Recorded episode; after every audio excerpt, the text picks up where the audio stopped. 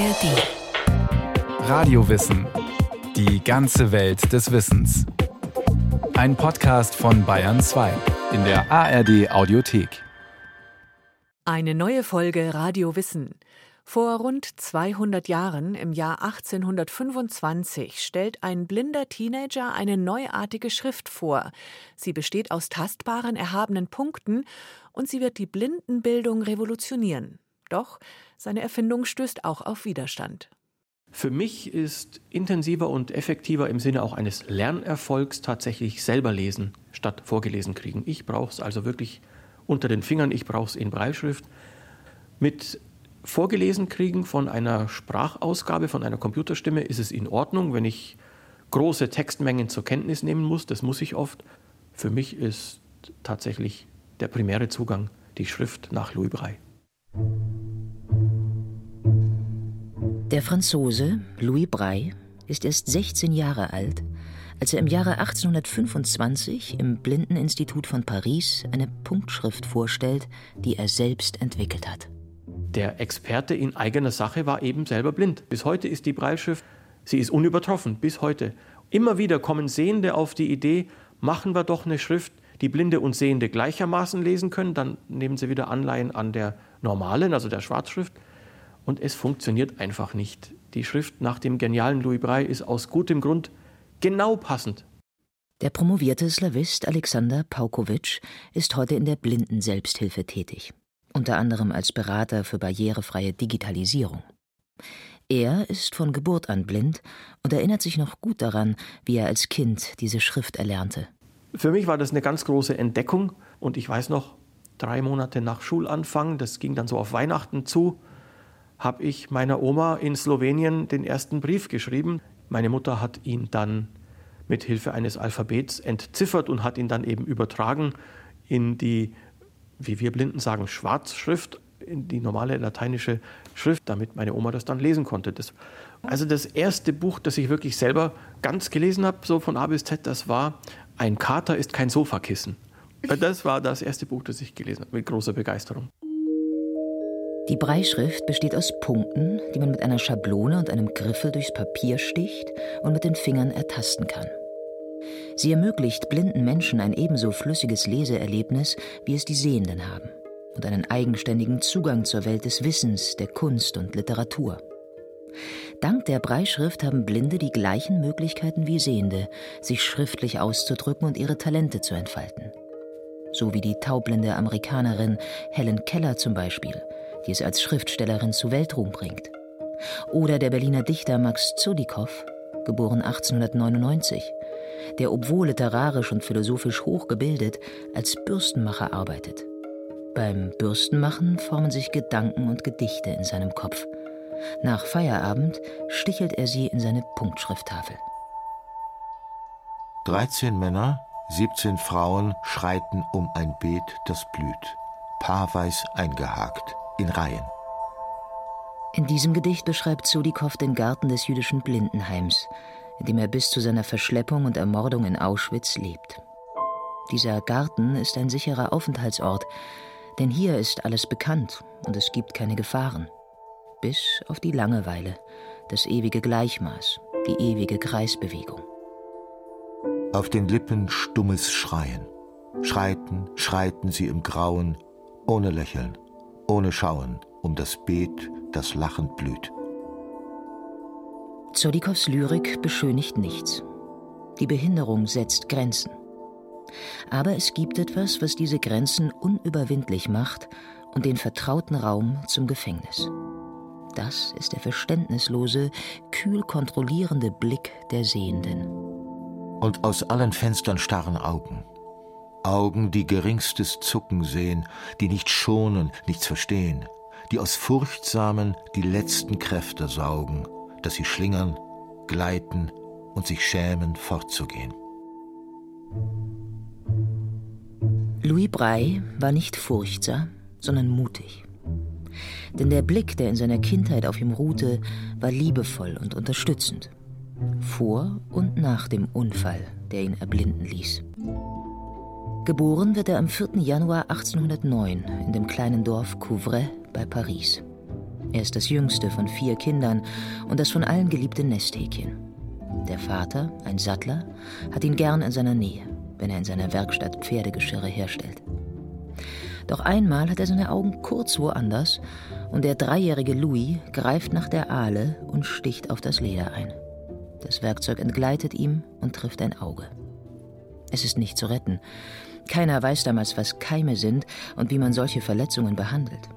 Auch das andere Auge infiziert sich und bald sieht Louis gar nichts mehr. Die Eltern sind am Boden zerstört. Was soll aus ihrem so vielversprechenden, aufgeweckten Jungen werden? Blinde Menschen haben damals wenig Perspektiven. Was konnten oder durften Blinde damals meistens, gerade auf dem Land, aber auch in den Städten, haben sie gebettelt, haben sich ihre Existenz legitimerweise, das stand ihnen zu, erbetteln dürfen, haben von Almosen, von milden Gaben gelebt. Und die anderen, ja, die hatten vielleicht die Möglichkeit, weil sie irgendwie aufgefallen sind, dass sie irgendwas geschickt können, ab und zu mal ausnahmsweise gute Möglichkeiten in der Korbmacherei, Bürstenbinderei und solche Dinge. Dann seit Jahrhunderten immer mal wieder durchaus auch Berühmtheiten, aber eben einzelne, also Ausnahmen. Der blinde Musiker, das Los des Blinden ansonsten war irgendwie vielleicht mitleben in der Familie, mitversorgt werden bis ans Lebensende von Verwandten. Irgend so etwas war es wohl meistens. Also es war ja nicht ohne weiteres jederzeit ein trostloses Leben, aber es war eben auch kein selbstbestimmtes Leben. Doch Louis überlebt und darüber ist die Familie sehr glücklich. Seine kindliche Vitalität triumphiert über das Trauma, so wie er sich auch später nie von schlimmen Erfahrungen lähmen lassen wird. Lebenshunger, Kreativität, Vertrauen zu Menschen und Freude am Umgang mit ihnen sind immer stärker. Eine Behinderung haben heißt nicht, oh je, oh je, jetzt bin ich das ganze Leben irgendwie ja, im Unglück. Also überhaupt nicht. Das ist ein Aspekt, der vieles beherrschen kann, aber nicht muss. Und das war sicher damals schon so. Die Werkstatt interessiert den Jungen nach wie vor. Und sein Vater überträgt ihm altersgerechte Aufgaben. Wenn Louis Lochmuster zur Verzierung in Leder stichelt, denkt er noch nicht an seine spätere Punktschrift, aber er trainiert Geschicklichkeit und Ausdauer. Im Haushalt geht er der Mutter zur Hand und lauscht ihren Geschichten. Die Dorfbewohner freuen sich, wenn sie den hübschen Jungen mit den blonden Locken beim Einkaufen treffen. Louis geht allein zum Bäcker oder Krämer, das ist kein Problem für ihn. Und auch nicht für seine Eltern. Und das war sicher ein durch und durch gutes Verhältnis und eben kein überbehütendes, kein Verhältnis zu sagen, ja, du musst jetzt eben immer unter unserer Obhut und unserer Fürsorge stehen, wie es ja leider bis heute andauernd vorkommt, sondern es war wirklich ein unterstützendes, behütendes in dem Sinne bis zu dem Punkt, wo man dann sagt, und jetzt kannst du immer mehr deinen Radius erweitern und eigene Schritte gehen und ihn dabei auch wirklich zu unterstützen. Das war mit Sicherheit der Fall. Pater Paloui, der Pfarrer des Dorfes, erkennt Louis Begabungen und erteilt ihm Privatstunden, prägt ihm die christlichen Tugenden ein, Liebe, Güte und Bescheidenheit. Das gibt Halt Louis Brey wird bis zu seinem Lebensende ein frommer Mensch bleiben. Außerdem überredet Pater Palouis den Lehrer, den Siebenjährigen am Schulunterricht teilnehmen zu lassen. Obwohl Louis nur durch Zuhören folgen kann, lernt er schneller als die anderen Kinder. Und seine Antworten sind oft schlagfertig und witzig. Er geht gern zur Schule. Aber eines macht ihn traurig. Die anderen Kinder haben Bücher und Schreibmaterial, er nicht. Bücher für Blinde. Das gibt es nur im Königlichen Institut für junge Blinde in Paris. Es ist weltweit die erste Schule für blinde Kinder. Dort presst man lateinische Buchstaben in dickes Papier, sodass sie tastbar werden. Reliefdruck nennt man das. Als Louis davon hört, will er sofort dorthin, obwohl er weiß, dass ein Leben im Internat auf ihn zukommt. Paris ist zwar nur 25 Kilometer entfernt, aber mit der Postkutsche dauert es Stunden. Der Vater bringt seinen Zehnjährigen hin und fährt wieder nach Hause. Es ist nicht leicht für Louis, sich in dem mehrstöckigen, verwinkelten Gebäude zurechtzufinden. In den Gängen hört er immer wieder Kinder husten. Vom Gebäude her, von den Lebensumständen ganz konkret, war es eigentlich eine Katastrophe, diese Schule. Das war kalt im Winter, das war schlecht beheizbar, das war unerträglich feucht. Wahrscheinlich hat sich Louis Braille deswegen auch in schon relativ jungen Jahren da dieses Lungenleiden geholt, dem er letzten Endes ja auch schon mit 43 erlegen ist. Äh, das hat mit Sicherheit mit den furchtbaren Zuständen, die also absolut gesundheitsfeindlich waren, zu tun gehabt. Louis merkt schnell, dass es hier Widrigkeiten, Härte und Ungerechtigkeit gibt. Aber eben auch Chancen von unschätzbarem Wert. Freundschaften zu schließen fällt ihm leicht. Bald brilliert er als Klavierspieler und heimst auch in anderen Fächern wie Grammatik, Geschichte, Geographie und Algebra Preise ein. Auch in den Werkstätten, beim Herstellen von Bürsten, Körben, Hausschuhen und dergleichen, ist er sehr geschickt. Die Kinder sind in einen strengen Tagesrhythmus eingespannt. Inhaltlich, pädagogisch war es halt äh, zeitbedingt so. Diese Blindenschule ist, ich glaube, 1784 gegründet worden. Das heißt, Louis Braille ist da schon in eine Phase gekommen, Jahrzehnte später, mehr als drei Jahrzehnte später. Da gab es Erfahrung. Das war ein etablierter Schulbetrieb. Und aus dem aufklärerischen Ansatz, das war ja jetzt humanistisch oder humanitär nur in zweiter Linie, sondern es ging schon darum, eigentlich beim aufklärerischen Prinzip, wir machen alle Menschen also auch die Behinderten, zu nützlichen Staatsbürgern, die also was lernen. Wie man das dann macht, ob eher mit Erziehungsoptimismus oder auch mal mit der harten Hand, das hing wahrscheinlich ganz auch von den Lehrerpersönlichkeiten ab. Die hatten unterschiedliche Ansätze und da hatte Louis Brey wahrscheinlich wie alle mit dem einen Lehrer ein bisschen mehr Glück und beim anderen, der war eher gefürchtet. Ich denke, das gab einfach die ganze Bandbreite. Unterschiedlich sind auch die Schulleiter. Der erste, den Louis kennenlernt, lässt widerspenstige Schüler in den Karzer schaffen und duldet auch Prügelstrafen. Sein Nachfolger, Dr. Alexandre Pignier, verbietet die strengen Strafen und zeigt Güte. Dass Louis Braille ein sehr besonderer Schüler ist, entgeht ihm nicht. Gesegnet mit großer Leichtigkeit, einer lebendigen Fantasie und vor allem mit einer außergewöhnlichen geistigen Stärke zeichnete Brey sich durch seine schnellen Fortschritte und Erfolge beim Lernen aus. Die Schüler lernen auch hier hauptsächlich durch Zuhören. Denn die Bücher in der Schulbibliothek funktionieren nicht so recht. Lateinische Buchstaben im Reliefdruck sind mühsam zu ertasten. Da stellt sich auch mit viel Routine und Fleiß kein Lesefluss ein. Wenn Buchstaben tastbar sind und mit den Fingern lesbar sein sollen, dann müssen sie unglaublich groß sein. Sie nehmen viel Platz weg. Es passt nicht viel aufs Blatt, so dass es dann auch lesbar ist.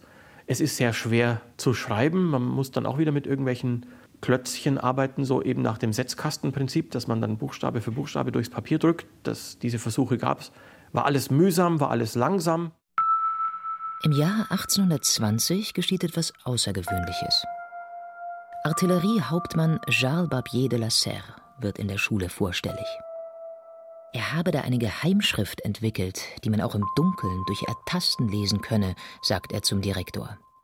Sie bilde die Laute der französischen Sprache durch Zeichen aus Punkten ab, die man durchs Papier steche.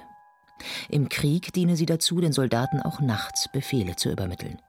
Möglicherweise sei sie aber auch für Blinde ganz nützlich die Kinder dürfen die Schrift ausprobieren. Und es macht ihnen Spaß.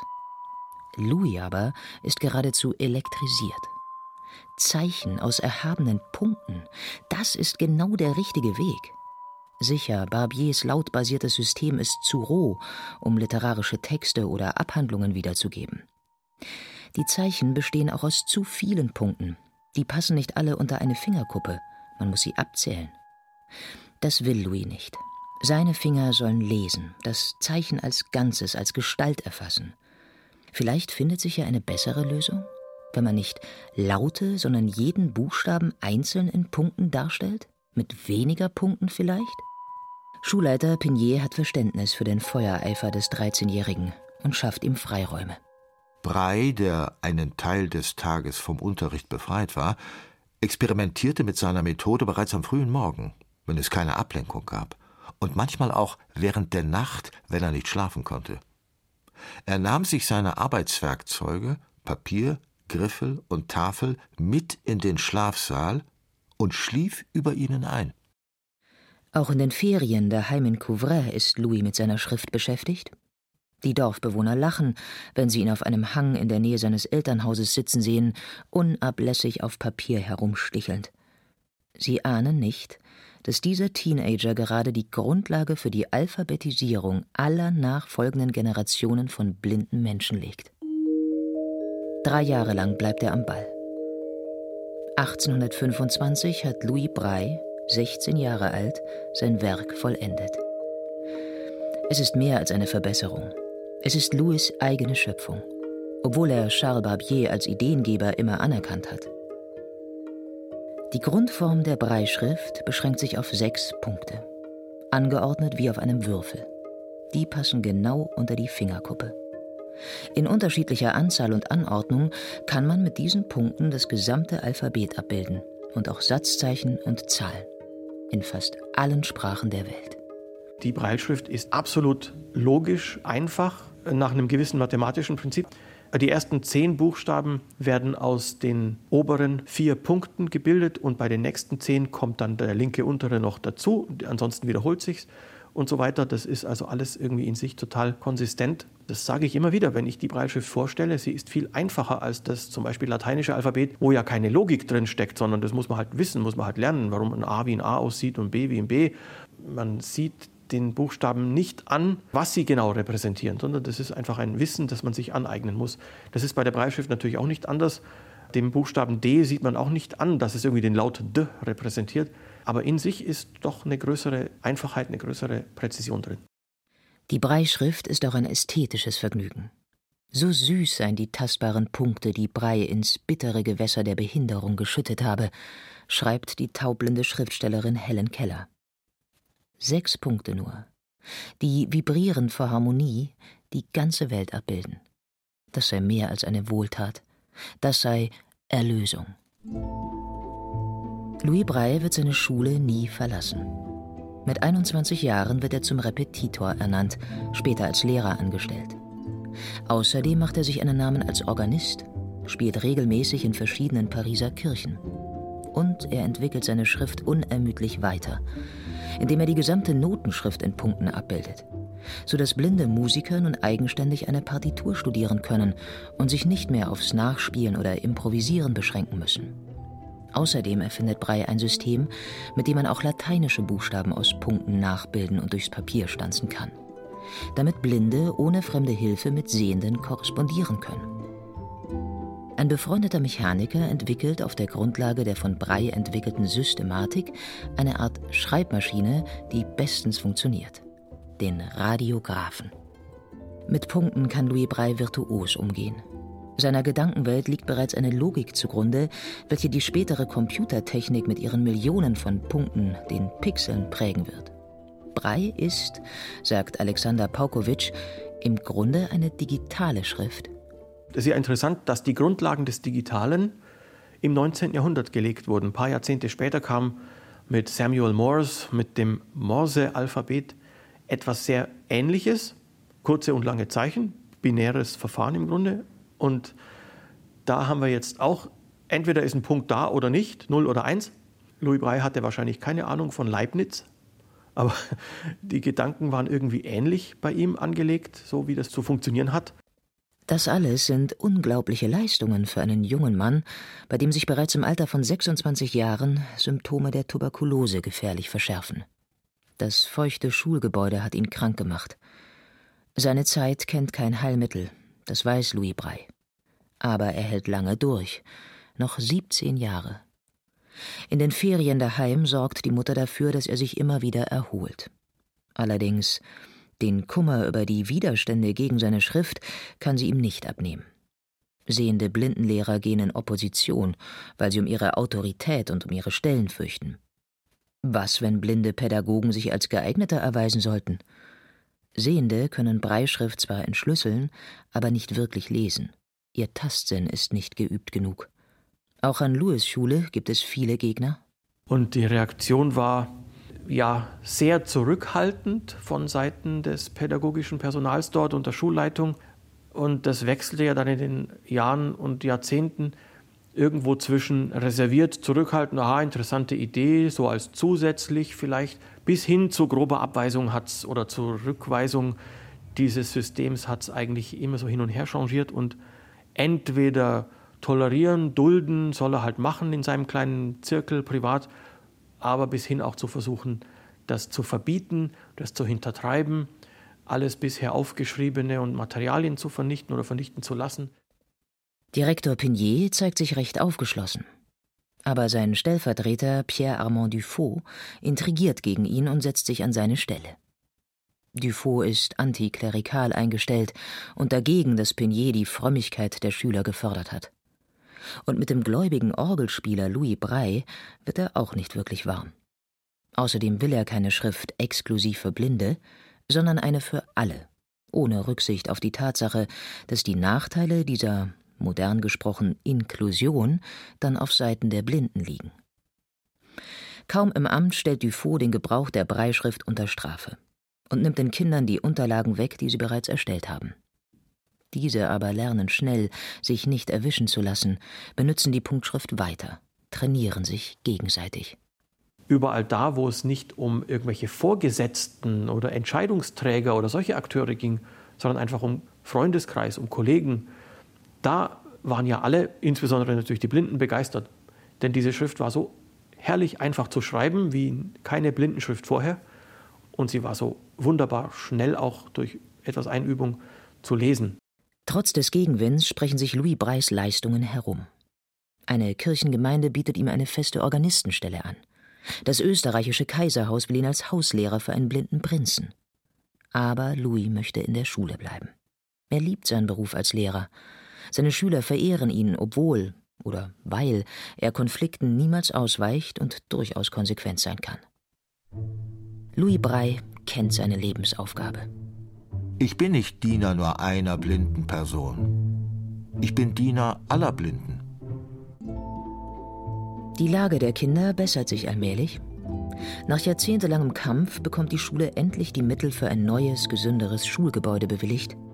Auch Schulleiter Dufault bessert sich kapituliert vor der Liebe der Kinder zu ihrer Schrift. 1850 wird sie im Unterricht zugelassen.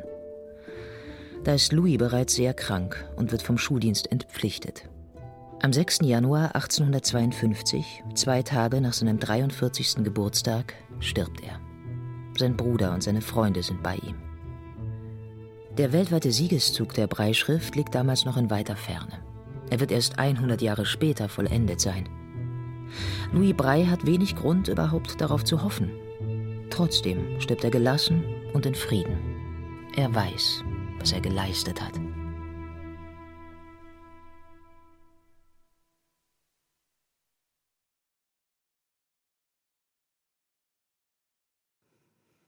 Das war ein Porträt über den Erfinder der Blindenschrift, Louis Braille.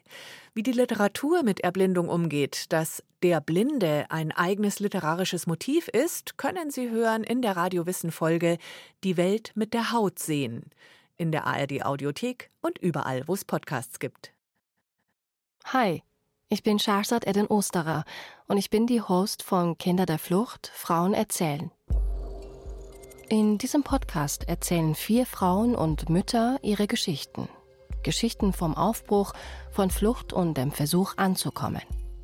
Wie erklärt man zum Beispiel seinen Kindern, dass man von heute auf morgen die Heimat verlassen muss? Deshalb haben wir sofort gesagt, dass es Krieg begonnen hat. Ich habe mir Mühe gegeben, irgendwie die Kinder auch zu beruhigen. Aber trotzdem, es hat sehr schlecht geklappt.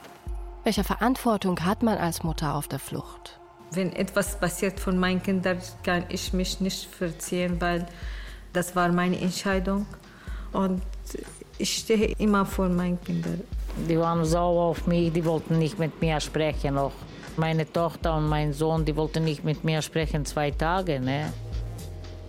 Die haben gesagt, du, du bist nicht so einer, wieso hast du gelogen? Und was bedeutet eine Fluchtgeschichte in der Familie für die nachfolgende Generation? Ich bin das, was man ein klassischer Kriegsenkel bezeichnet. Meine Mutter ist ein Kriegskind. Wann ist das erste Mal, dass du mit der Fluchtgeschichte deiner Mutter konfrontiert wirst? Ununterbrochen. Wir möchten das Thema Flucht aus mehreren Perspektiven betrachten, vor allem aber aus einer weiblichen Perspektive. Es geht darum, welchen besonderen Gefahren Frauen und Kinder auf der Flucht ausgesetzt sind und wie eine Flucht das Leben verändert, auch über mehrere Generationen hinweg. Kinder der Flucht, Frauen erzählen, finden Sie ab jetzt in der ARD Audiothek und überall, wo Sie sonst Podcasts hören.